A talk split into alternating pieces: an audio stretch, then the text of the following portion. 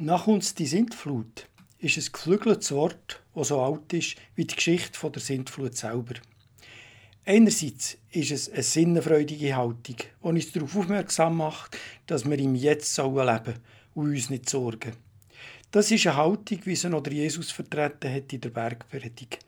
Sorgt euch nicht um euer Leben und darum, dass ihr etwas zu essen habt, noch um euren Leib und darum, dass ihr etwas anzuziehen habt. Ist nicht das, Lieb das Leben wichtiger als die Nahrung und der Leib wichtiger als die Kleidung? Das hätte Jesus zu seinen Jüngerinnen und Jüngern, seinen Anhängerinnen und Anhängern gesagt.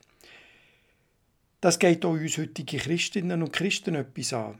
Meistens vergessen geht aber der Nachsatz in Matthäus 6,33 Euch aber muss es zuerst um sein Reich und um seine Gerechtigkeit gehen dann wird euch alles andere dazugegeben. Sorglosigkeit fordert der Jesus in Bezug auf das Grundbedürfnis. Essen, Trinken, ein Dach über dem Kopf. Seine Anhänger sollen sich zuerst darum kümmern, das Reich von Gott und von der Gerechtigkeit von Gott zu verkünden. Wenn sie das machen, sind für ihre alltäglichen Bedürfnisse automatisch gesorgt. Es ist möglich, dass das, Motto war von der christlichen Wanderprediger war. Sie haben dort, wo man ihnen zugelassen hat, ein Dach über dem Kopf bekommen. Und zu essen. Der Apostel Paulus hat das auch eingefordert. Wer arbeitet, hat ein Recht auf seinen Lohn. 1. Timotheus 5, 18.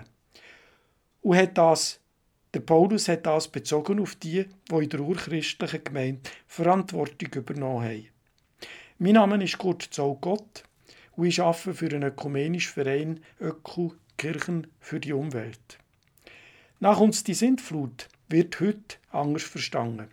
Da wird eine Haltung angeprangert, die keine Verantwortung für die Zukunft übernehmen will, die es heute geniessen will, auch wenn das zu einer Hypothek für die Zukunft wird.